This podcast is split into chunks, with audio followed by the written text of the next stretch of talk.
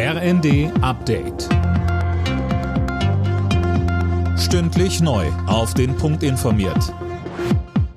Ich bin Anna Löwer. Guten Tag. Der Städtebund rechnet mit massiven Verzögerungen beim Wohngeld. Teilweise wird das Geld wohl erst im Sommer ausgezahlt, befürchtet Hauptgeschäftsführer Landsberg in der Bild-Zeitung. Mehr von Philipp Nitzig. Grund dafür ist der akute Personalmangel in den Ämtern.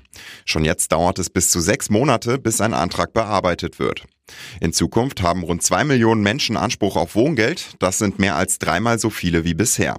Neben einer Softwareumstellung kommt auf die Kommunen eine Welle neuer Anträge zu. Städtebundchef Landsberg sagt, wir haben nicht die Leute, um die schnell abzuarbeiten. Mit ihren Plänen in Sachen Einbürgerung stößt Bundesinnenministerin Faeser auf Kritik. Menschen aus dem Ausland sollen künftig nach fünf statt acht Jahren einen deutschen Pass bekommen können. Kritik kommt von der Union. Der parlamentarische Geschäftsführer der Unionsfraktion Frei sagt, so bleibe die eigentliche Integration auf der Strecke.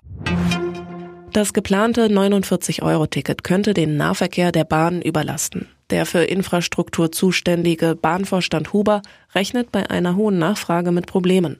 Der Welt am Sonntag sagte er, im Regionalverkehr gibt's an den großen Bahnhöfen kaum Platz für weitere Züge. Eine engere Taktung als im 30-Minuten-Takt sei demnach nicht drin. Man könnte nur mit mehr Platz in den Zügen auf die Nachfrage reagieren. Aber auch da stoße man an Grenzen, so Huber weiter.